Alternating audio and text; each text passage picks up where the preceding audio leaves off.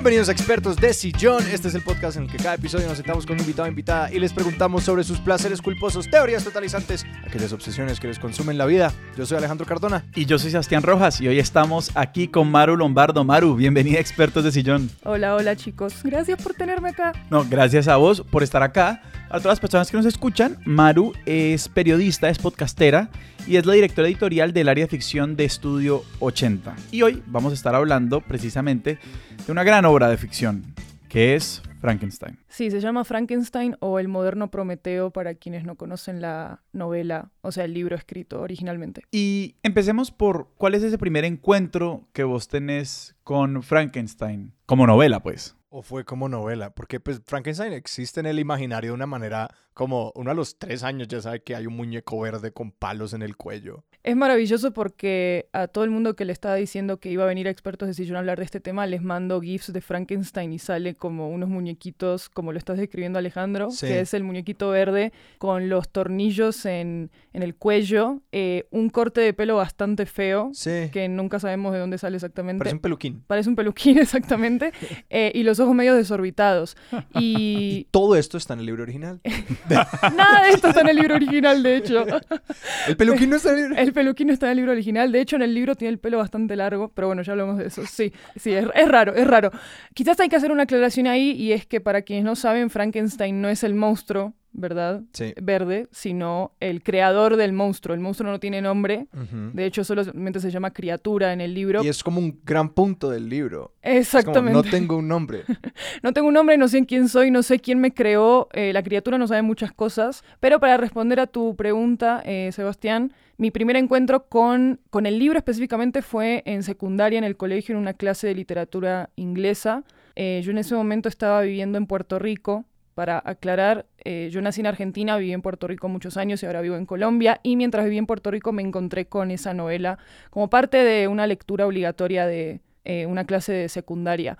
Antes de leer el libro conocía las películas y conocía la figura y de alguna manera me creía superior a los demás por saber que eh, Frankenstein no era, no era el monstruo, sino la, la, criatura. Y no sabía mucho más, honestamente. No me había acercado ni a las películas. Eh, nunca realmente me acerqué mucho a las películas más allá del libro, ni me había acercado a la figura de la cultura popular. O sea, mi primer acercamiento completo, entre comillas, a su... Sí, a, a, la criatura y, al, y a Víctor Frankenstein y a la novela fue, valga la redundancia, por la novela hace unos 12 años más o menos. ¿Y te atrapó de una o fue de esas cosas que uno como que medio la registra en clase, pero es luego con el tiempo y revisitándola que uno crea esa profundidad o te pateó de una? A mí me pateó inmediatamente y quiero dar un poquito de contexto de la novela para que quienes no la conocen entiendan más o menos cómo, cómo se percibe estéticamente Frankenstein. Entonces, lo que pasa con Frankenstein es que es una novela eh, del periodo romántico inglés, o sea, fue escrito en el siglo XIX, eso lo que significa, a grandes rasgos, es que está muy cargada de eh, emociones muy fuertes, eh, muy propias de eh, la estética romántica de la época, de muchísimos adjetivos calificativos de lo que es bueno y lo que es malo, y de escenas grandiosas en cuanto a paisajes de la naturaleza, apreciación de la ciencia y de la experiencia humana. O sea, es apabullante esa novela. En términos sensoriales, es muy, muy rica. ¿Es, ¿Es lo que mucha gente llamaría una novela victoriana o ahí estoy equivocándome con los periodos? Eh, no es una novela victoriana, pero sí es una novela romántica. No te sé decir el tema de los periodos en este momento porque me, voy, a, voy, a, mal informar en ese sentido, eh, pero no es victoriana. Sin embargo, sí tiene una estética gótica que muchas otras novelas victorianas también contienen, con la diferencia de que Frankenstein en términos góticos, en vez de concentrar toda su energía en una casa embrujada, como suele pasar en muchas novelas góticas, concentra toda esa energía del terror en el poder de la naturaleza. Toda la experiencia fantasmal y de lo que representa la criatura en la vida de su creador y en la historia de la humanidad para el creador, ocurre en relación a cómo aparece la criatura en la naturaleza, no cómo aparece en una casa embrujada como suele pasar en en muchas otras estéticas góticas, hasta hoy inclusive. Hagamos la sinopsia a grandes rasgos de cómo qué ocurre en Frankenstein. El primer dato interesantísimo de la estructura es que el lector de la novela en realidad es una mujer. ¿Por qué? Sucede que hay un hombre, un explorador que se llama Robert Walton, que decide por eh, curiosidad y porque era parte también de los ideales del heroísmo masculino Porque de la era un época. peladito que no tenía nada más que hacer. que no tenía nada más que hacer y que va a explorar el Polo Norte. Quiere explorar el Polo no- Norte para encontrar pasajes para llegar mucho más lejos del Polo Norte y en esencia descubrir más territorio del Polo Norte. Él va con una tripulación a explorar el Polo Norte y mientras está explorando le escribe a su hermana Margaret cartas contándole de su exploración y de eh, lo fascinado que está con su exploración. Pero además Robert Walton tiene una inquietud y es que Robert Walton necesita un amigo intelectual, necesita un compañero intelectual. Sí. No tenía nadie que contarle todas las maravillas que está viendo. No tiene nadie que contarle, pero además no tiene a nadie a quien, con quien compartir su grandeza intelectual, que era una gran preocupación de los hombres románticos de la época, por cierto. Y necesita que sea un hombre, por más que su hermana esté escuchando todos sus Sí. pensamientos, a Robert no le importa, Robert necesita un chico al lado de él. Está bien. ¿Qué sucede? Entonces, Robert está explorando el Polo Norte y se congela todo el Polo Norte, su barco se queda atrapado en el agua, eh, en el hielo, digamos, y en algún momento a lo lejos ve un trineo con perros y una persona, y esa persona resulta ser Víctor Frankenstein. Víctor Frankenstein está en un delirio hablando de monstruos y criaturas y cosas que Robert Walton no tiene la menor idea, y a medida que se va recuperando de su hipotermia y de un montón de, eh, de su locura eh, expresa en ese momento, Robert Walton se da cuenta de lo inteligente y de lo brillante que es Víctor Frankenstein. Y está un poquitito enamorado de Frank. Está muy enamorado de Frankenstein, o sea, es la traga número uno de Robert Es Walton. increíble. Sí, es maravilloso. O sea, yo creo que todos queremos que, que nos miren como Robert Walton mira a Víctor Frankenstein Sí. en medio de la nada en el Polo Norte mientras están congelando y poco tiempo antes de que su tripulación les haga eh, un motín, por cierto. Pero bueno, eso es otra historia. Entonces, Robert Walton le cuenta a, a Margaret sobre este hombre increíble que acaba de encontrarse en medio del desierto invernal del Polo Norte. Y dentro de esas cartas empieza a contarse el relato de Víctor, que es la razón por la cual está un hombre en trineo en el Polo Norte. Víctor empieza a contar la historia de su vida, por una parte, de toda su formación intelectual, su formación también alquímica, que es importante. O sea, Víctor Frankenstein ante todo es un alquimista y un químico, eh, y eso es lo que hace que él pueda hacer a una criatura como la criatura que construye después. Y cuenta que en su, su ambición más grande siempre había sido encontrar el secreto de la vida, Sí. y no solamente por entender el secreto de la vida, sino porque él quería tener el poder de revertir enfermedades en las personas y también marcar la historia de la humanidad. O sea, Víctor Frankenstein ante todo quiere poder y reconocimiento en, ese en esa medida. Y en esa búsqueda termina conociendo el secreto de la vida que en la novela nunca es revelado ese secreto de una forma muy inteligente porque me imagino a. Mary Shelley tratando de pensar como, che, voy a hacer la fórmula para que la vida exista en un objeto inanimado y la voy a poner en un libro sin ningún compromiso, eh, pero muy inteligentemente Como Víctor... tú imagínatela. Claro, y además hay un párrafo hermosísimo de en la que Víctor dice, no podía creer que todos los científicos y estudiosos mucho más brillantes que yo, antes que yo, no se hubieran dado cuenta de este secreto tan simple que era darle vida a algo. Y nunca te dice qué es, obviamente. Claro. Y la excusa de él es que no la quiere decir Para que no se replique. para que no se replique, porque él ya vivió las consecuencias de su ubris, ¿verdad? Y de, Sí. que, y de sentirse creador de una especie nueva, eh, de, algún- de alguna manera. Él nombra a la criatura una especie nueva, sin dar un nombre específico. Pero bueno, crea la criatura, la criatura se escapa de su Y laboratorio. la crea a partir de pedazos de cadáveres. Es correcto, la crea a partir de pedazos de cadáveres humanos, específicamente Ajá. la hace mucho más grande que eh, una persona de estatura normal. No dice exactamente cuánto mide ni nada así, pero se entiende que es una criatura enorme, gigantesca, un ser humano gigantesco, de alguna manera. Es un hombre, es un macho, y eso es importante para una parte posterior del libro. Contrario a lo que se ve en varias películas, en todas las películas que surgen de Frankenstein en el siglo XX y en la modernidad y en pues, las contemporáneas, no hay ningún proceso de electricidad involucrado en la en reanimar a este cuerpo. Sin embargo, Frankenstein sí estaba muy interesado en el galvinismo, Ajá. Que eh, era esta idea de un físico italiano que se llamaba Galvin, si no estoy mal, y que estaba experimentando hacía muchos años con cómo la electricidad estimulaba los nervios de los seres vivos. Entonces, eso era una preocupación de la época, era una preocupación que Víctor Frankenstein expresa en el libro, sin embargo, no, no usa la electricidad para darle vida a la criatura. La criatura en algún momento cobra vida sola, de alguna forma. Sí, de algo que él hizo. Algo que él hizo que no- nunca nos va a decir porque es el secreto Claro que nunca nos van a decir. Exacto. Y toda la obra está así muy centrada y muy em, rodeada de relámpagos y tormentas y de una gran fuerza de la naturaleza, tanto en las, pari- en las apariciones de la criatura Ah. como en los momentos climáticos de Víctor Frankenstein como científico. Entonces, toda esa estética la heredan las películas después, Sí. pero no están, neces- no están tan relacionadas con eh, la vida que tiene la criatura en sí misma. Continuando con la sinopsis, la criatura se escapa, eh, Víctor Como de olvida. inmediato, ¿sí? De inmediato, de inmediato. Apenas cobra vida, Víctor Frankenstein entra en pánico, básicamente, que está en pánico la mayoría del libro, por cierto, está en shock, está delirando, la está pasando muy mal, Víctor. Sí, es está todo el tiempo, está todo el tiempo pensando en cómo vengarse, en si él Sí. es bueno o malo, o sea, es muy fuerte lo que le pasa emocionalmente a él. Está muy atormentado. Es cor- exactamente, está atormentado desde el momento uno y hay tormentas Y literales a el su tiempo. alrededor todo el tiempo. El romanticismo era muy así. Muy así, sí, sí. Sí, sí, sí. El reflejo de lo que pasa en la naturaleza es el reflejo del alma. Era parte como de su propuesta estética. Víctor entra en pánico cuando ve a la criatura moverse, porque en ese momento es que Víctor se da cuenta de que una cosa es soñar con, con tener el poder de engendrar una especie y otra cosa es verla frente a tus ojos moverse. Nosotros teníamos un profesor que decía una cosa es llamar al diablo, otra cosa es verlo llegar. Es correcto. es exactamente lo que le pasa a él. Entra en pánico, sale corriendo, la criatura también sale corriendo, se escapa y durante dos años la criatura empieza a deambular por los bosques de Europa y las montañas de Europa. ¿Qué le está pasando en ese momento a la criatura? Está teniendo una sobredosis básicamente de sensaciones porque no entiende por qué está sintiendo tacto, no entiende por qué está sintiendo calor, porque siente frío, porque siente olores, no entiende absolutamente nada. Y de todo lo que interpreta de esa, ese cúmulo de sensaciones es sufrimiento y carencia.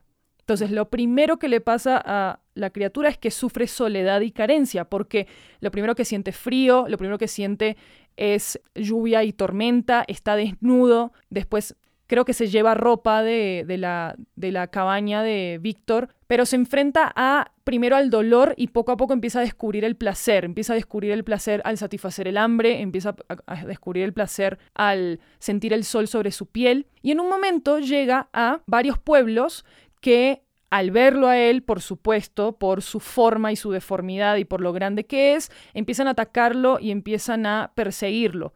E inmediatamente él lo que entiende que él no es, él no es bienvenido en grupos humanos por más que él se parezca a los humanos físicamente.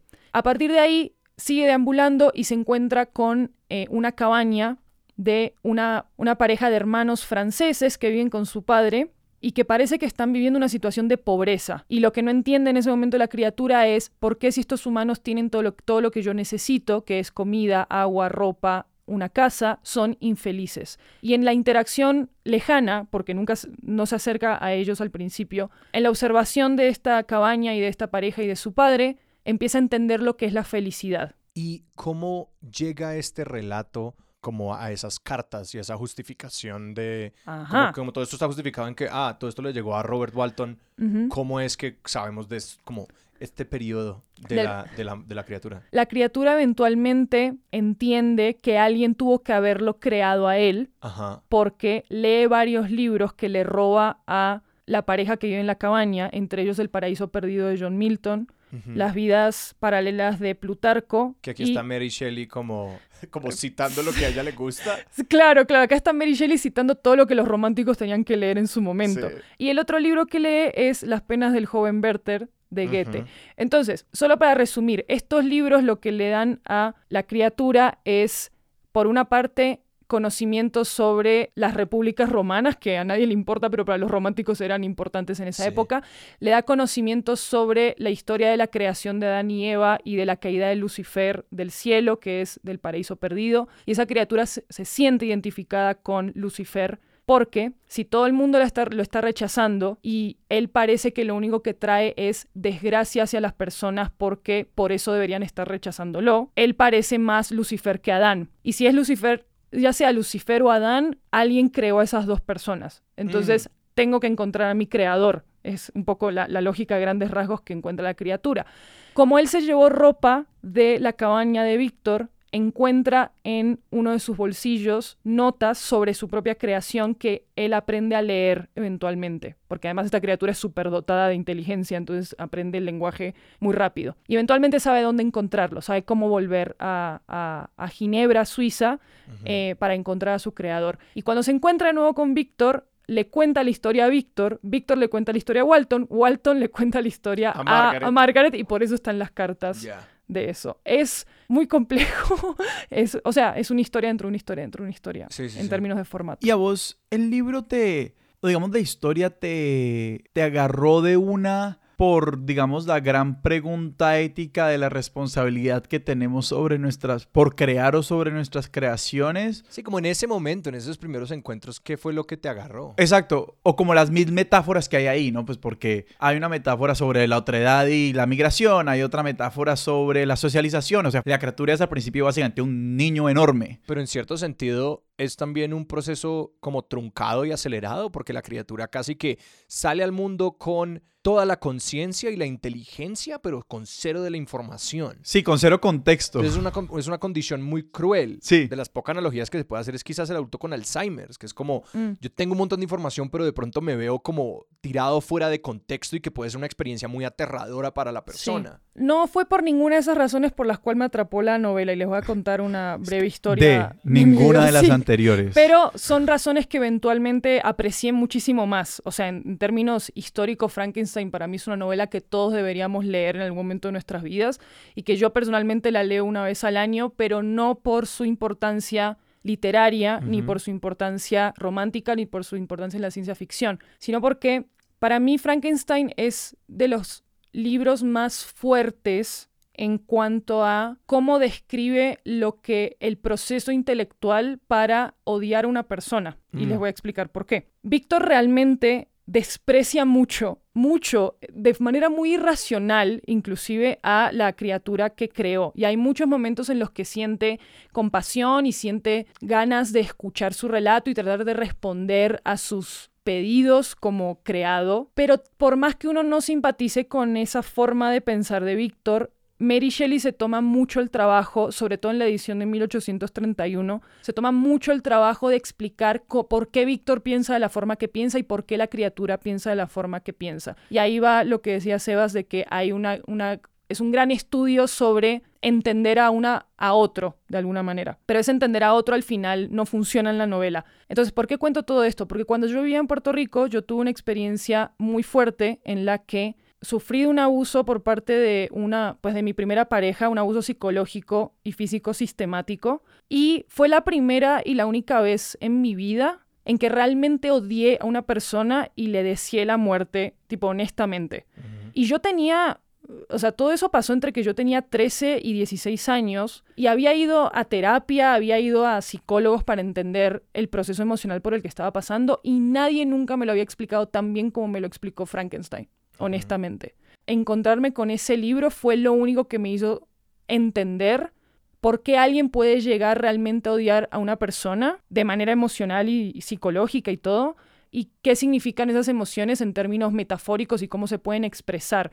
Entonces me pegó mucho el libro en ese momento porque me identifiqué con sus imágenes, sobre todo, ni siquiera con el proceso intelectual de Frankenstein como científico, ni por su historia en la literatura. Y creo que ese poder que tienen los románticos de evocar, de evocar las emociones más em, viscerales y fuertes y a veces inclusive que se te salen de las manos, en palabras e imágenes tan concretas, es algo que todavía valoro mucho de ese tipo de literatura, que no creo, no veo tanto en, literatura contemporánea que se encarga de otras preocupaciones estéticas que me parecen igual de válidas, pero que creo que no, no están tan preocupadas con la visceralidad de las emociones. No, y que digamos ahí, porque a veces leer esa literatura romántica puede ser un poco difícil conectarse con esas cosas porque una manera muy moderna de leer esas cosas es como con el desdén o como leerlas como indulgentes. Claro. Y que a veces es más difícil, de hecho, reconocer como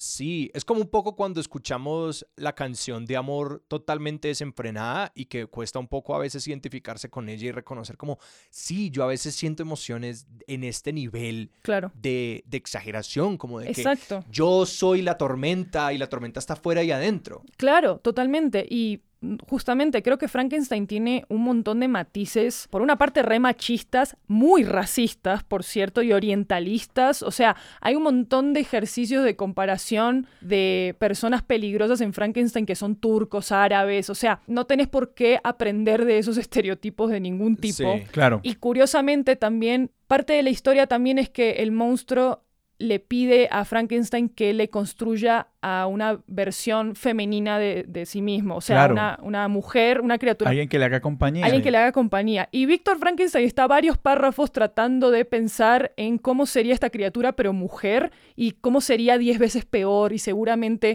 odiaría a su hombre monstruo y se iría con un, mo- con, con un, con un hombre más lindo, porque Ese los hombres sería- humanos es- son más sea, lindos. Ese sería otro nivel de drama horrible, como yo Claro. te creé para satisfacer las necesidades emocionales de alguien más. Claro. O sea, es como otro nivel a la tra- Como Frankenstein, yo no te creé para nada y no quiero asumir la responsabilidad de haberte creado y darte Claro. ninguna cosa. Y es como, ¿ahora qué voy a hacer? Crear una segunda criatura, pero ahora con el expreso propósito de vivir en pos de alguien más. Es como Claro. es su propia forma de irresponsabilidad. Exactamente, entonces Víctor no puede concebir como esa- esos modelos humanos que ya tienen la cabeza según los cuales las mujeres son cierto tipo de personas y los hombres son cierto tipo de personas, ahora como en formato criatura superpoderosa Claro. con super habilidades Claro, y que es muy va- fuerte además. va a extinguir la raza humana, además, para Ah, Frankenstein, ¿no? O sea, ya. para Frankenstein es la perdición de su especie lo que está pasando. Es muy...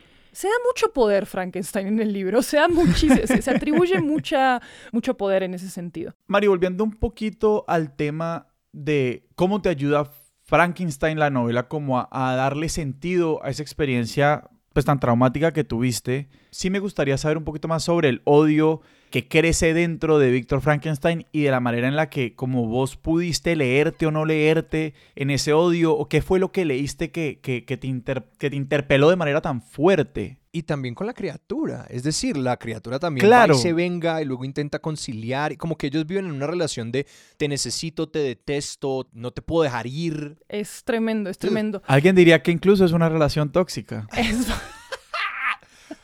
es tóxica y termina en la perdición de ambos. La forma como termina Frankenstein es que Víctor llega a la- al barco de Walton, la criatura eventualmente lo encuentra En el barco. en el barco. Víctor para ese momento ya murió de hipotermia y de cansancio porque tenemos que pensar que viajó desde Suiza hasta el Polo Norte a pie, básicamente, siguiendo a la criatura en distintos pasos y señas que le dejaba eh, a lo largo de un, un trayecto Para destruirla. para destruirla, sí.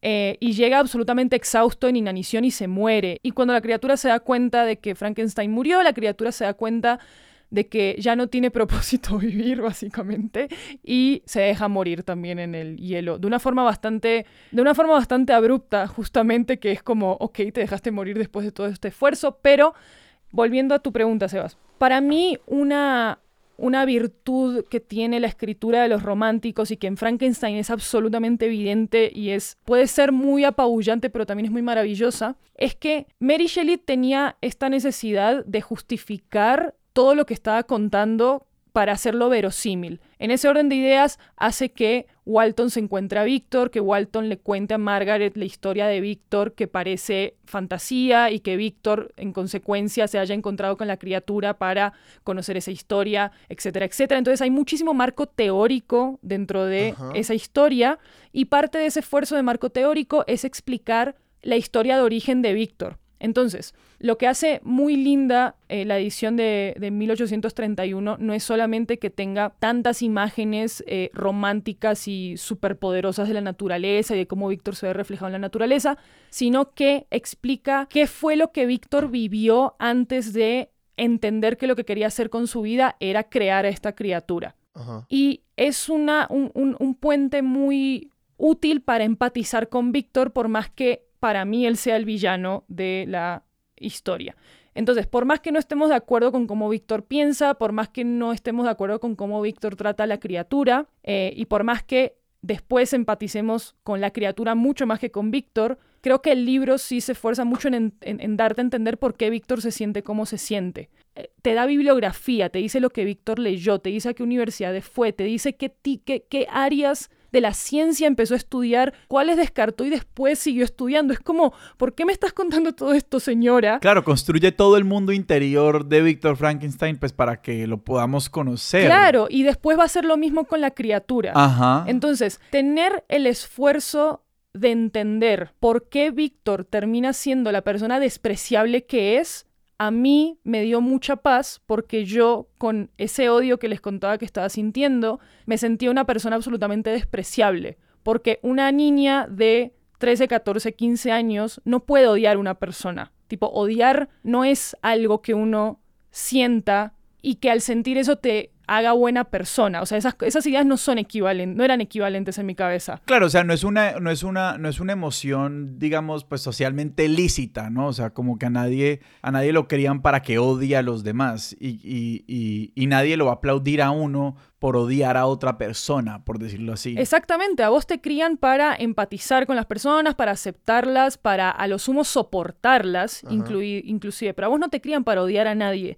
Y ni siquiera hay procesos psicológicos que a esa edad me ayudaron a entender eso. Aun cuando te hagan mucho daño, aun cuando te hagan mucho daño. Aun cuando te hagan mucho daño, con intención o sin intención. Y para mí la primera vez que empecé a entender que el odio era válido, por más que no era la forma como quería enfrentar la vida o por más Sí. que lo que sea, era leyendo el proceso de Víctor Frankenstein, porque yo me puse en sus zapatos y dije, la verdad es que si a mí me hubiera pasado lo que le pasó a Víctor, mi primera reacc- reacción, o sea, entiendo cómo mi primera reacción hubiera sido el rechazo. Sí. Ahora, ahí viene otra parte re interesante del libro, que es que el libro también es un estudio de los relatos y de la importancia de que la historia la cuente quien la sufre, de alguna manera, ¿no? O sea, que cada, cada historia pueda tener un protagonista legítimo de alguna manera.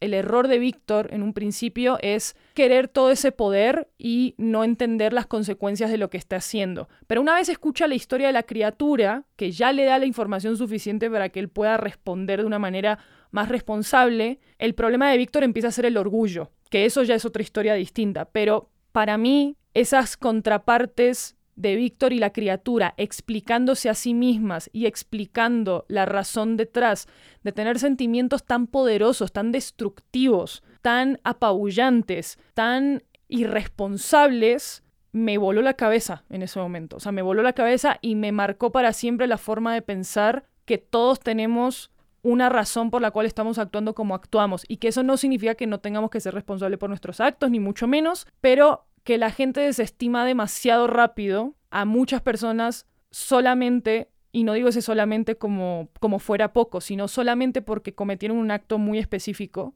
eh, o se sienten de una forma muy específica, eh, como si no tuvieran toda una vida detrás de esa, de Mm. esa historia. Eh, y ese libro fue la primera conciencia que tuve de eso, de alguna manera. Lo que escucho ahí es como ese momento de reconocimiento que quizás por pensar como alguna vez puede operar como esos momentos de ayuda viniendo de adultos hacia chicos que se enfocan más en buscar soluciones que en reconocer el problema Claro, y que parece que el libro pudo haber sido un espacio donde pues pasaste horas reconociendo un problema, como horas y horas hablando de sencillamente diciendo como aquí está el odio, aquí está, y aquí está, y aquí está, y aquí está. Sintamos eso. Y que es muchas veces como estamos tan afanados en pensar en soluciones y en atacar esas cosas que no sencillamente pasamos un rato explorando todas las texturas claro. del- del- de lo que puede ser esa emoción, sea un problema o sea como una forma de protegernos, porque es- sí, como muchas veces tienes, tienen esa carga las emociones negativas en las que como no deberíamos sentirlas y es como, Sí, es como, salga de eso rápido. sí, es como, Claro. es, es imposible, es como tenemos que atravesarlas. Claro, y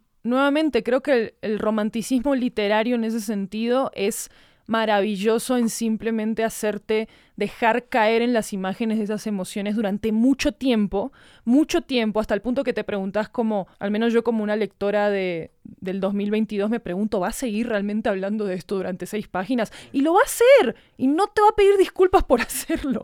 Y en algún momento parece que tenés que parar un rato y es como, bueno, está bien, voy a dejar esto de reposar un rato y vuelvo. Pero creo que ese vértigo emocional del romanticismo eh, y específicamente de Frankenstein fue muy importante.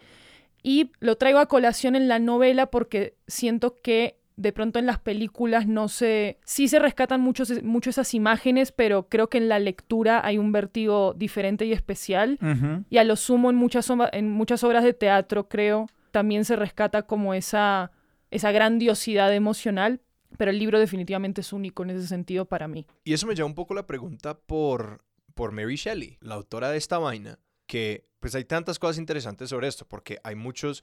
Me quedan muchas preguntas sobre ¿Para ella también era Víctor Frankenstein el villano? ¿O ella qué tanto simpatizaba con esta criatura? Porque también... El hecho de que haya también dos ediciones. Sí, que hemos mencionado un par de veces ya la edición de 1831 y es 1818 la primera. Así es. Que tú eres defensora de la de 1831, pero si uno va a internet todo es como la de 1818 porque es la más auténtica, es la primera edición, es lo que es pero sí, te quiero preguntar un poquito por ese proceso de escritura y también hablar del hecho de que pues está una mujer escribiendo tantos personajes masculinos y que uno se empieza a preguntar qué tanto ella simpatizaba con muchos de esos valores, cómo eran aspiracionales quizás para una persona en su posición donde muchos de estos espacios no les eran permitidos. varias cosas ahí. Para dar un contexto de Mary Shelley, Mary Shelley fue hija de dos intelectuales muy importantes de su momento, que eran Mary Wollstonecraft y William Godwin. Mary Wollstonecraft siendo considerada una de las primeras escritoras feministas de la modernidad y para Occidente su texto de una reivindicación de los derechos de las mujeres, es un texto fundacional del feminismo. Y William Goodwin, su padre, era un pensador anarquista muy importante de Inglaterra. Era novelista también, pero sobre todo se movía mucho en política anarquista. Entonces, cuando nace Mary Shelley, su mamá, Mary Wollstonecraft, fallece después de 10 días del parto y Mary Shelley se queda viviendo en este ambiente muy intelectual del padre, en el que van y vienen un montón de escritores. Y cuando crece, a los 16 años, entre los 15 y 16, conoce a Percy Shelley, que es un poeta eh, de su época, que era mayor que ella, creo que tenía 22, 23 años cuando ella tenía 15, 14. Se enamoran y se escapan de la casa. Oh sorpresa, Percy Shelley estaba casado, entonces él abandona a su esposa por Mary Shelley, Mary Shelley abandona a su familia por Percy, se van a vivir juntos prácticamente en una unión ilícita porque Percy no se había separado de su esposa Creo que en esa época el divorcio no era un tema y Mary Shelley durante esa época en la que vive con Percy está, vive varias cosas. Entonces, por una parte, queda embarazada varias veces, pierde a varios hijos, eh, uno muere después de su parto, otro muere un año después. La esposa de Percy Shelley se suicida, que es lo único que permite que Mary Shelley se convierta en Mary Shelley, o sea, se case con Percy. Ella rompe lazos con su familia por haberse escapado en, muy enamorada de Percy de la casa.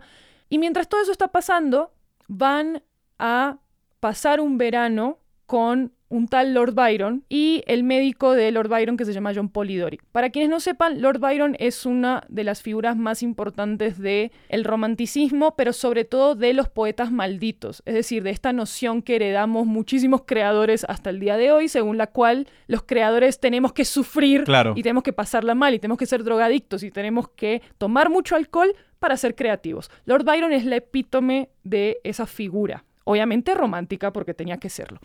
en ese verano que pasan en el, en, el lago de Ginebra, se ponen un reto. Y el reto es, tenemos que escribir una historia de fantasmas. Entonces Lord Byron tenía que escribir una, John Polidori tenía que escribir otra y Mary Shelley tenía que escribir otra. Y Mary Shelley no está muy segura de qué escribir. ¿Pero ya había escrito en este momento otras cosas antes? Ella había escrito cosas pero no había publicado nada y Percy tenía muchas ganas de que publicara. Percy le decía, tenés mucho talento, tenés que publicar, tenés que publicar, tenés que publicar y Mary no se sentía cómoda publicando. Las mujeres en esa época no todas publicaban con su nombre y eso tiene que ver con la primera edición de Frankenstein que ahora les cuento más.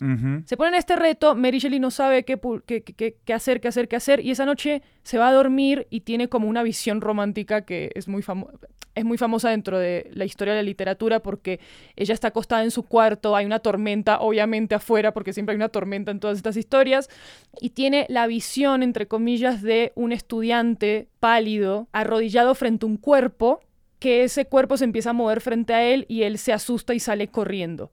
Y esa visión a Mary Shelley le impacta mucho y lo que dice es si esta visión me impactó tanto a mí, quiero que impacte y le dé mucho miedo también a los demás. Y ese es el origen de Frankenstein como novela, que está rodeada justamente de muchísimas pérdidas que Mary Shelley estuvo sufriendo a lo largo de su vida, no solamente por, de, hijos que perdió hijos biológicos que perdió, sino de conexiones con su familia y de muchas preguntas su madre. de su madre en su, pues en su propio parto, ¿verdad? Y de muchas preguntas que los románticos se hacían en torno a los avances científicos de la época, incluyendo el galvanismo, que estaba muy, eh, se cuchicheaba mucho de eso entre las grandes élites románticas. Entonces Mary Shelley como que agarra todas esas conversaciones y todas esas preocupaciones y empieza a pensar en este, en este Frankenstein, ¿verdad? En, esta novela. ¿Qué sucede? Ella publica eh, una edición en 1818 anónima.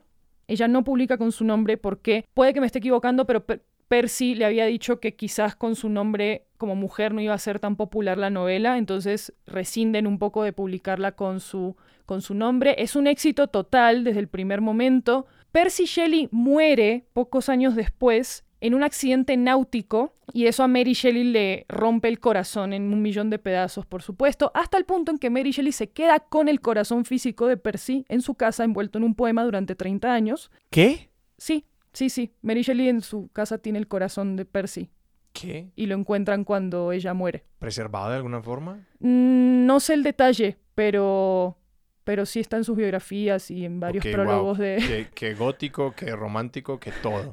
O sea, vivían lo que escribían. Los románticos vivían lo que escribían, era muy... Por eso, por eso de ellos se hereda la noción del poeta maldito, Sí. porque ellos tenían los recursos Claro. y tenían el espacio para vivir de esa manera además y creían en el en la sublimación de las experiencias como una forma de invocar su arte, bueno, muchas cosas de gente rica al final, muchas cosas de gente rica, o sea, Es que Lord Eh. Byron viajaba por todo el mundo emborrachándose con la gente, viviendo en la alta sociedad y escribiendo poemas de vez en cuando. sí, exactamente. O sea, era un lord. Exactamente. Cuando Percy Shelley muere, Mary Shelley hace una edición revisada de Frankenstein, que es la de 1831, Ujú.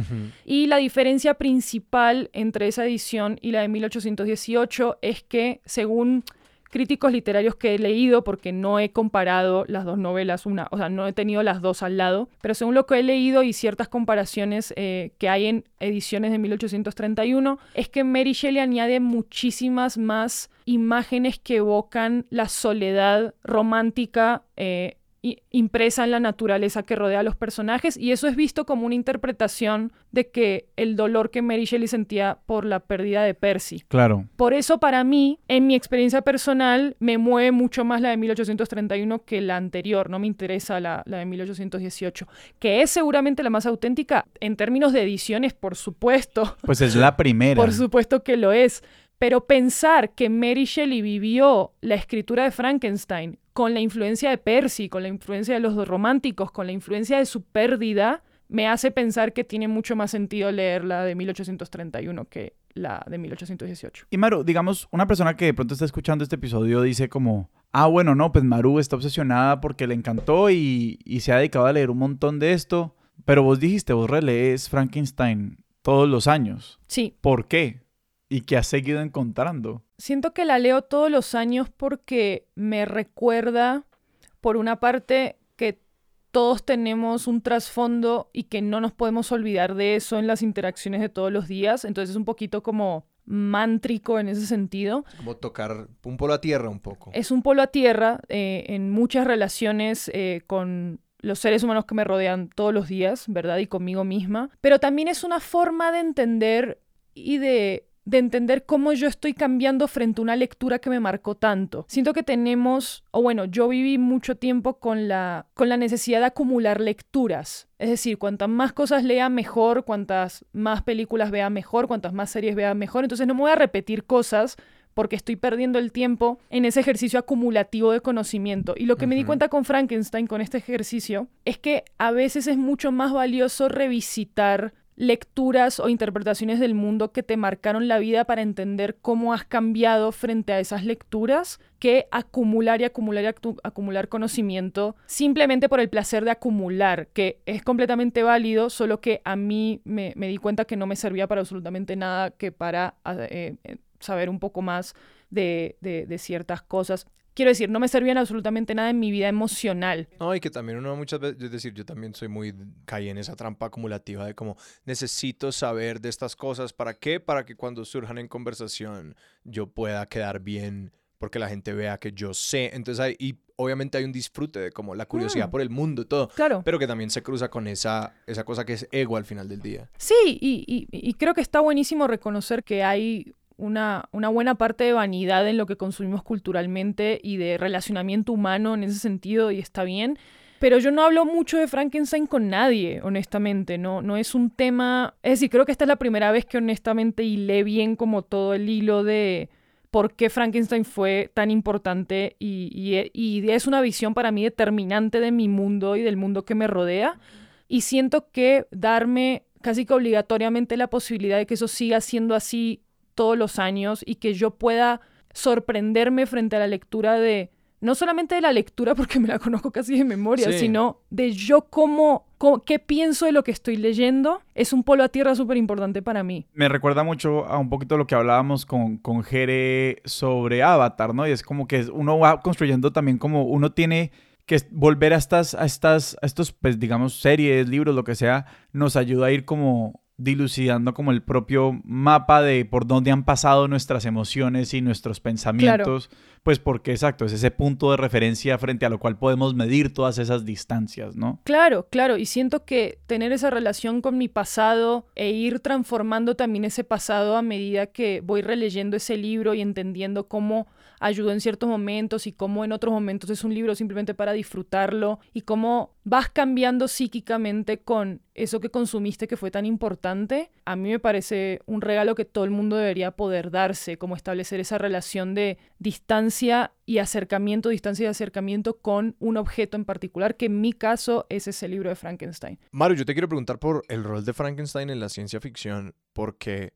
pues lo tenemos como este, este pilar de la ciencia ficción moderna. Y no sé, contanos de eso, porque hay muchas ideas que han ido surgiendo acá que me resuenan a tantos otros trabajos de ciencia ficción, como que así abuelo de pájaro pensando en Jurassic Park, como en, en esa frase de estábamos tan preocupados por saber si podíamos que no nos detuvimos a pensar si debíamos hacerlo como esa responsabilidad frente a la ciencia y el avance y el ritmo del cambio, que además pensar en la ciencia en 1818 era como otra cosa y el ritmo del cambio y todo eso, como que a nosotros ahora el ritmo del cambio del siglo XIX nos parece como una cosa tierna.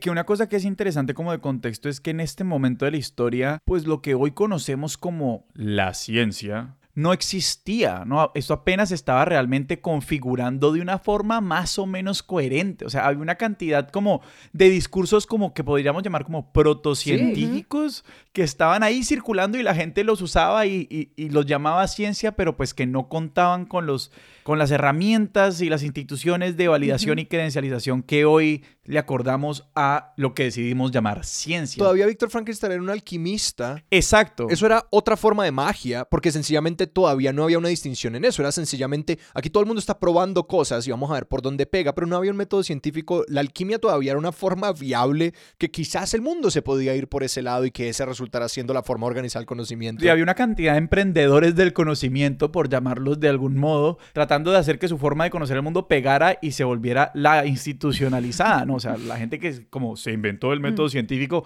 como estaba tratando de convencer a otros que Mm. esto era y no la alquimia. En Frankenstein hay un término para la física que estudia, que estudia Víctor Frankenstein en la universidad, que es la filosofía natural.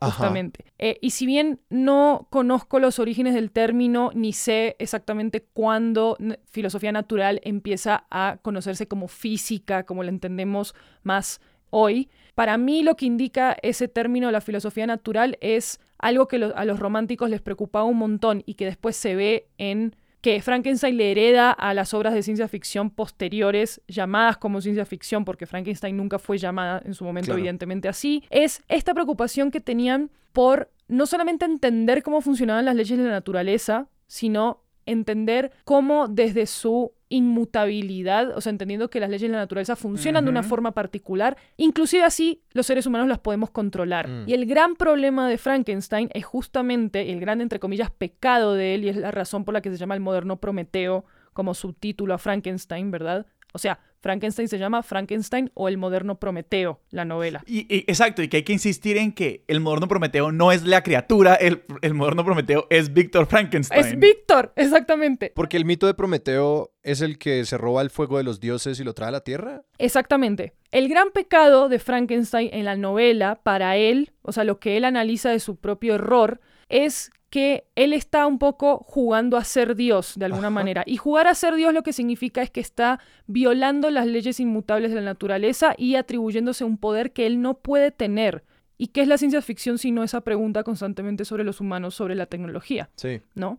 Ese ímpetu de, de, Frankenstein, lo que hace Mary Shelley con ese título y ese subtítulo es compararlo con Prometeo, que es este titán de la mitología griega, que decide llevarle a los seres humanos el fuego para que lo usen como herramienta y en consecuencia Zeus lo castiga para siempre por esa eh, por atreverse a hacer algo así. Y un poco alude a eso que les estaba diciendo que es que Frankenstein nunca tuvo que relacionarse con el poder de la naturaleza y con violar el conocimiento de la naturaleza de esa manera. Y me parece que la ciencia ficción apela todo el tiempo como género a esa pregunta sobre la relación del poder de los seres humanos con fuerzas que sí puede controlar porque la ciencia intenta entender esos poderes para eh, ya sea ya sea predecirlos, ya sea controlarlos, ya sea buscar soluciones a ciertos problemas. Y la ciencia ficción, lo moderna, lo relaciona mucho más con la tecnología que con la ciencia quizás en sí misma como un concepto filosófico muchas veces. Mm. Eh, eso es lo que siento yo y lo que veo yo de esa herencia. No, y es que me, me vuela mucho la cabeza pensar de que lo que inicialmente Mary Shelley intentó escribir una historia de fantasmas, como de nuevo, de nuevo como apuntando a como la lo, que nosotros decimos cuando decimos ciencia es una cosa muy diferente a lo que pasaba en ese entonces y que creo que de una es muy acertada, como de esas obras que, que envejecen muy bien al considerar no solamente la curiosidad de Víctor, sino su vanidad y su deseo de conocimiento y su orgullo y todo esto, que ah, pues aún se permanecen como pues, problemas en la ciencia, que es como que aquí estamos intentando solucionar problemas o estamos intentando avanzar para qué y luego personajes como Alfred Nobel se encontrarían con ese mismo problema, que es como yo hice dinamita, como que Alfred Nobel es un poco un Frankenstein moderno, que un montón de gente que está avanzando por avanzar y se topan con estos lugares que es como, uy, yo nunca pensé en las aplicaciones de esto, o no podía prever las aplicaciones de esto, y aquí estamos. Claro, y también creo que, digo, en el plano de la ciencia ficción creo que se puede relacionar de esa manera, y en el plano de lo personal se relaciona con nuestra necesidad de tener poder sobre ciertas leyes que dominan nuestra vida, sobre querer ser ciertas personas más grandes de las que somos en este momento y eso que implica como consecuencias para personas que nos rodean. Es decir, creo que por su por la forma como apela a distintas maneras como nos relacionamos los seres humanos con el poder y con el conocimiento es que trascendió en tantos niveles ese, esa novela y particularmente la ciencia ficción tiene como esa, como, como esa herencia estructural, pero me parece re interesante también pensar a Frankenstein fuera de ese género también. Y yo quería hablar precisamente más de esta pregunta ética más amplia que es la de vivir con las consecuencias de nuestras creaciones, porque pues una relación interpersonal es una construcción pues conjunta, sí, con otra persona o con otras personas, sí. pero no deja de ser una, una, una creación con cuyas consecuencias estamos obligados a vivir. Claro. Digamos, a mí, a mí cuando habla, describiste primero la criatura,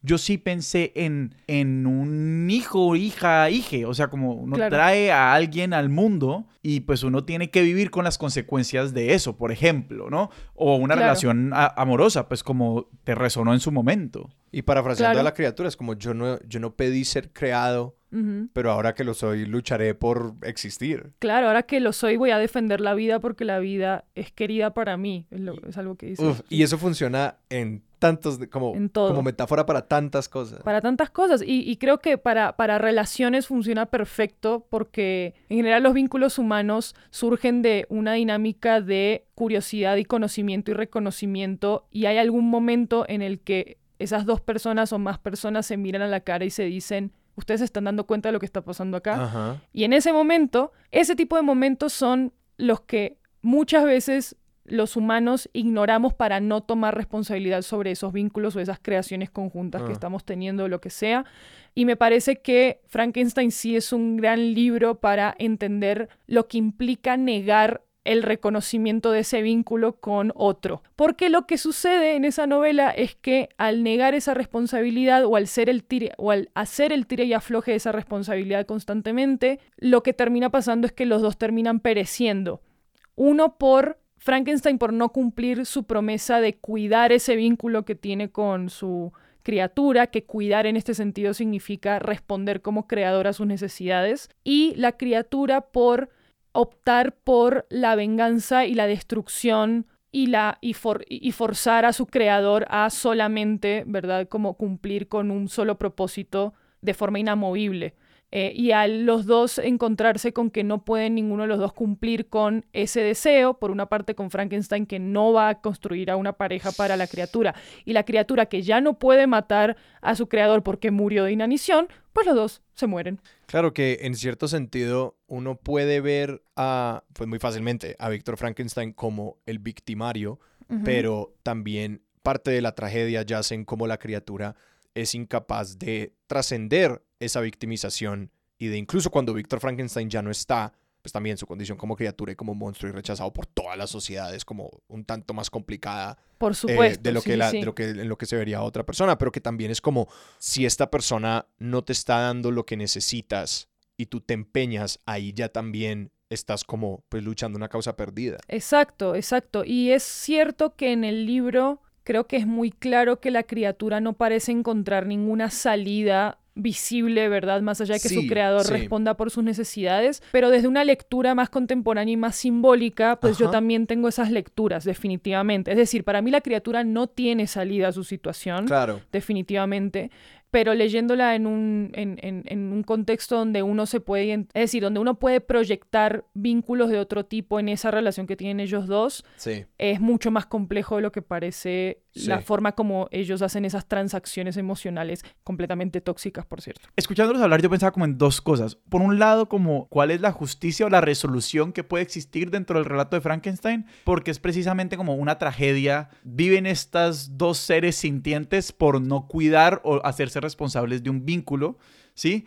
Y por otro lado, como hemos hablado, la ciencia, el conocimiento y cómo esto se estaba consolidando en el siglo XVIII en un país como Inglaterra y todo lo que pasa ahí. Hemos hablado un poquito de la otra edad, pero no deja de ser muy diciente que todo esto se escriba y, y- y- y que se tenga ahí en cuenta en el momento de expansión imperial más fuerte de la historia. No, en el momento en que Inglaterra, sobre todo, Mm. pues Inglaterra después de Portugal y después de España y después de otras potencias imperiales, pero pues el imperio británico es en lo que uno piensa cuando uno piensa en un imperio, en el imperio en que nunca se ponía el sol, uno piensa en, claro, cómo esta civilización o esta sociedad de una forma crea mil otras sociedades, porque son las sociedades que al final del día crea mediante su intervención colonial e imperial y después decide no hacerse cargo. No, no, y, y digamos como, Sí, sí, pues obviamente sí. esto es de pronto tirar la pita muy extensa y proponer una lectura que alguna gente estará de acuerdo o no estará de acuerdo, Mm. pero no deja de ser interesante en pensar en las reivindicaciones poscoloniales como esta especie de criatura. Porque más que pensar en las creaciones, que es como algo que hemos, que, que, que es, digamos, aparente en la propuesta narrativa, es que esto no es pensar en creaciones, es pensar en relaciones. Sí, para mí Frankenstein se trata justamente de eso y creo que la fuerza tanto de las imágenes como del proceso intelectual de Víctor, como del proceso intelectual de la criatura al tratar de entender su identidad, lo que se están preguntando todo el tiempo es quién soy en relación a esto que estoy mirando de frente, que en el caso de Víctor es la criatura y en el caso de la criatura es Víctor en muchas maneras. Es quién soy en relación a mi creador, quién soy en mi relación a esta sociedad que, a este pueblo que me está atacando, quién soy en relación a esta pareja que vive en, en esta choza a las afueras de Francia, quién soy en relación a la naturaleza, quién soy en relación a esto, quién soy, por favor, sálvenme, porque no entiendo quién soy. Literal, no tengo Em, nombre, ¿quién soy? Claro, no tengo nombre, no me llamo como estas personas, eh, aprendo estas palabras y no hay palabra para mí, entonces, ¿qué hago acá justamente? Claro, es que no tengo nombre. No tengo nombre, o sea, las primeras palabras que, aparece, que, que aprende la criatura son fuego, leche, madera y pan. Porque es lo que le da confort y lo que le, le, hace subsistir. En algún momento aprende la palabra para hermana porque entiende que esta pareja de hermanos son hermanas y en un momento aprende el nombre de una de esas y piensa que es un objeto como pan, no entiende lo que es un nombre, entonces es como, ¿cómo? O sea, es, que, es que me abrumo sola hablando de todo esto, entonces es como, como está todo el tiempo preguntándose quién es, que para los románticos es una pregunta importante, la, pregunta de la identidad. Pues es una pregunta que nos implantaron y un problema con el que vivimos hasta hoy, porque preocuparnos por la identidad no es algo natural en el ser humano necesariamente. Exacto. Pero es la gran herencia, pues es una de las herencias de eso. Es... Y además, justo que hablas como de, la, de la reivindicación postcolonial y todo esto, creo que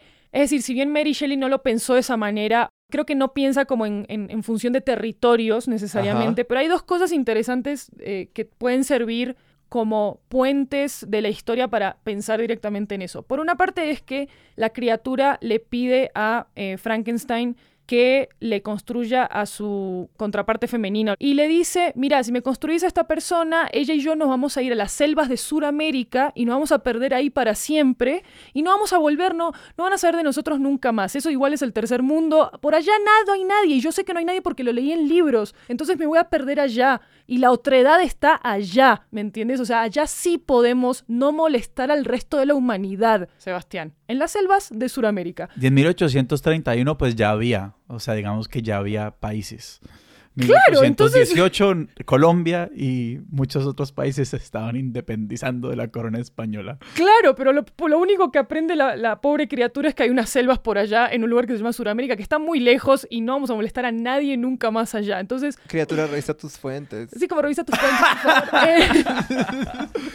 Leyó mucho, pero no leyó el almanaque. Sí. y estaba en un, en un, campo en medio de Francia en el año 1800. No, no sé qué tanto le podíamos pedir, pero... Y lo otro curioso es que la forma como la criatura en un momento empieza a preguntarse quién es, es que empieza a ser como una lista de cosas que no tiene. Entonces, es como, yo no tengo creador, ok, no sé quién soy. Yo no tengo propiedad, yo no tengo casa. Es como, no sé quién soy, porque esta gente tiene casa y yo no tengo casa. Es como, no tengo tierra y yo es como tengo tierra, ¿cómo puede ser? Es como criatura, estás dando con las mismas formas de definir el yo, que eran como los marcos legales de como el derecho al voto en, Inglaterra. Exactamente, y es como... No, pero eso es precisamente la crítica que puede plantear la novela. Claro, exacto, exacto. Pero, pero pensando en tu comentario sobre cómo expandir la gran figura de la criatura de Frankenstein a otros tipos de creación y correlación. Mm. Es muy fácil hacer eso porque la criatura se está haciendo esas preguntas todo el tiempo. No, pues incluso es como que hablando todo esto del postcolonialismo, es como que creo que eso también funciona como para la metáfora del sujeto postcolonial, mm. que es como de que digamos algo con lo que yo estoy lidiando ahora es que como estoy intentando como indagar mucho más en formas de arte latinoamericanas porque yo fui muy efectivamente colonizado y busqué todos esos productos allá y ahora es como que ¿Qué me has hecho? Como, ¿quién es mi creador? ¿Qué me has hecho imperialismo? ¿Por qué no tengo propiedad ni territorio? Ajá, es como que, ¿por qué me cuesta escribir en mi lengua nativa más que en la otra? Es como... Shanky de mierda. Pero, y pensando en todo esto, es como, el, el, sí da algunas claves de esta idea de la, como la responsabilidad personal frente a eso. Es como que aquí nadie va a llegar a responder por estas cosas. Sí. No, no, no, pero una cosa, una cosa que es importante, y, de pronto aquí estoy siendo muy quisquilloso con, con las expresiones, porque dijiste responsabilidad personal, y me parece que mm. precisamente uno de los problemas a los que se enfrentan, o, digamos una forma de resolver este dilema es responsabilidad personal. Cada uno es responsable de sus emociones o lo que sea, hágase cargo, papito, suerte, pero precisamente, pues no sé si, si una, una de las, de las eh, moralejas de esta historia es que aquí hay una corresponsabilidad, que no es, una responsabilidad precisamente que sea individual. claro, no, y estoy totalmente de acuerdo con eso, pero creo que dentro de esa corresponsabilidad uno solamente puede asumir la propia. Porque como a nivel de uno como Víctor o uno como criatura, uno solamente puede escoger. Es que precisamente dentro de esa corresponsabilidad también yo pienso mucho del lado de la criatura y es como el error de la criatura estuvo en seguirle pidiendo a alguien que no iba a asumir la responsabilidad, asumirla. Hmm. Entonces que como llevan extendiendo esa metáfora es como si, si esa ayuda no está llegando, como asúmelo, tú hazte cargo de tu lado de esa relación porque es todo lo que puedes hacer. Es complejo, pero sí.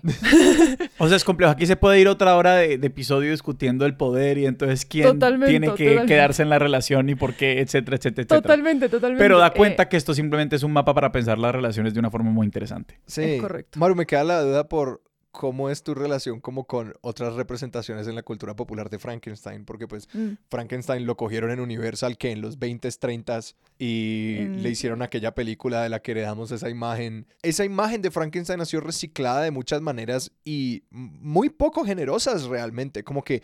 Ah, pensando en todo el contenido que tiene Frankenstein, eso nunca reverbera en imágenes como con la familia Monster y los locos Sams y todo esto que como que mm. ese icono existe pero sí, no sé, ¿qué te producen todas esas reinterpretaciones? A mí me parece muy valioso que haya trascendido la figura de la criatura para pensar que es un monstruo en nuestra sociedad, ¿verdad? Como que, que muestran los monstruos de nosotros mismos y de cómo nos relacionamos con esas figuras, que creo que en general todas las interpretaciones de Frankenstein tienen, no me he visto todas, pero las que he visto tienen como esa, esa carga de alguna manera, pero hay unas que tienen más que tienen más la interpretación correlacional que otras, definitivamente. Entonces, por ejemplo, la película de la novia de Frankenstein, que creo que es de 1939, que ahonda un poco en lo que hubiera pasado si mm. Víctor efectivamente hubiera creado a la novia, entre comillas, de Frankenstein. Primero, primero se llama la novia de Frankenstein, que no es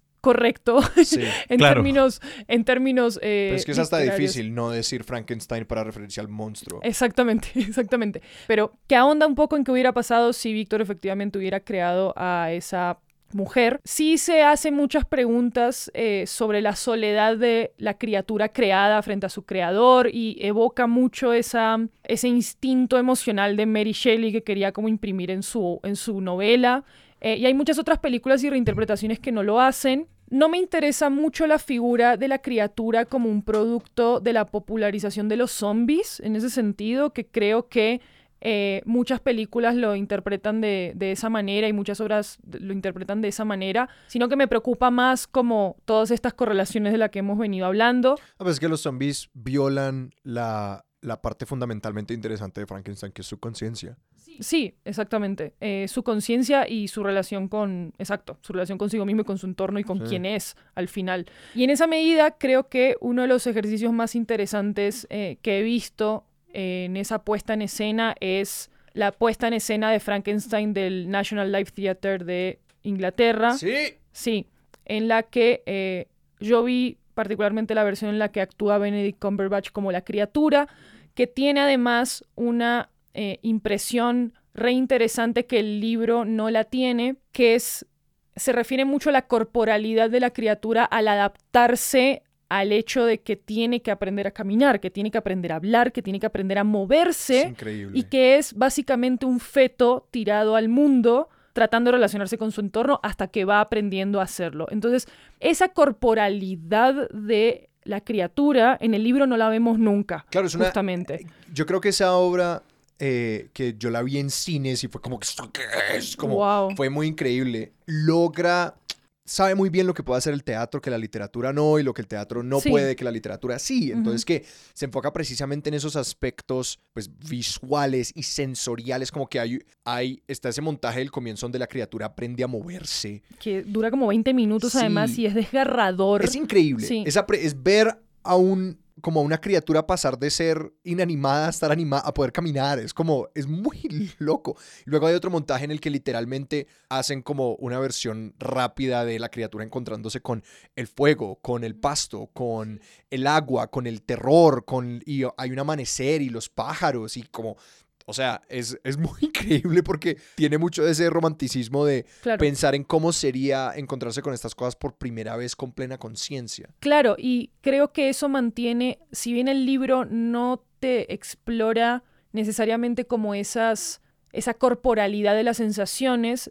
sí la describe mucho y creo que sí es un paralelo, es decir, creo que esa obra tiene un paralelo con lo que les estaba contando hace ya un rato de el proceso intelectual que tienen estos personajes para entenderse en el mundo. En la obra el proceso es muy físico. Es muy físico, es muy físico. Y ese choque físico creo que te comunica justamente toda esa historia de esa criatura solamente por cómo está aprendiendo a moverse. No te tiene que decir absolutamente nada de lo que está sintiendo, no te tiene que decir absolutamente, no tiene que analizar nada de lo que de lo que le está pasando. Simplemente el shock que le genera físicamente existir. El mundo es suficiente y existir es suficiente. Y para mí eso es lo que siempre me encantaría en todas las obras del porvenir que rescataran de Frankenstein, para mí personalmente, pero, pero igual me parece maravilloso pensar que muchos eh, llegan a Frankenstein justamente por la imagen eh, del monstruo con los tornillos en el cuello y la cicatriz y el peluquín, y cómo esa imagen se destila igual de una obra que pues que tiene tanto para decir y que tuvo tanto para decir durante 200 años y lo va a seguir teniendo tanto que decir, me parece. O sea, que se pueda concatenar esas imágenes igual me parece fascinante, me parece hermoso. Maru, muchísimas gracias. Maru, muchísimas gracias. Gracias a ustedes, chicos. ¿A dónde vamos a mandar a la gente? Porque esa producción del National Theatre Live Mm. No sé exactamente dónde conseguirla, de pronto en la página del Teatro Nacional de Londres. Montemos un torrent, amigos. pues, ahí afuera está. Exacto. No lo escucharon aquí. No lo escucharon. Pero sí, es decir, más allá de, pues queda muy claro leer la versión de 1831. ¿Hay alguna otra recomendación? Yo diría que vieran La novia de Frankenstein. ¿Sí? La película. Sí. Creo que es de 1939, pero sí, la vieja, la de los 40. Sí, la de los 40. Ojalá se puedan ver esa obra en el National Life Theater. Yo, honestamente diría, como leanse el libro, hermano, porque es, es, es de los libros más impresos de la historia de la imprenta y siempre es la edición de 1831 a menos que se diga lo contrario. Y si la, la, edición de 1818 está bien, pero la edición de 1831 es lo que se llama la edición estándar. Ah, ok. Sí, pues la van a encontrar en cualquier parte, honestamente. Maru, si la gente te quiere seguir a ti, en redes, ¿a dónde los podemos apuntar y a tus proyectos? En Twitter y en Instagram me pueden seguir como Maru Lombarda, con A, no con O. De nuevo, Maru, muchísimas gracias. Sebas, ¿a nosotros nos pueden encontrar en redes? A nosotros nos encuentran en Twitter como arroba expertosillón, en Instagram como arroba expertos de sillón y nos pueden escribir a nuestro correo expertosdesillón arroba gmail.com. También pueden apoyarnos en Patreon, contribuyendo un poquito para que este proyecto sea cada vez más viable en patreon.com slash expertos de sillón. Nuestra música es de Juan Esteban Arango, nuestro logo es de Sebastián Márquez y Expertos de Sillón es un proyecto de Sillón Estudios producido por Sara Trejos con el apoyo de Paula Villán. Yo soy Alejandro Cardona. Yo soy Sebastián Rojas. Esto fue Expertos de Sillón. Hasta la próxima.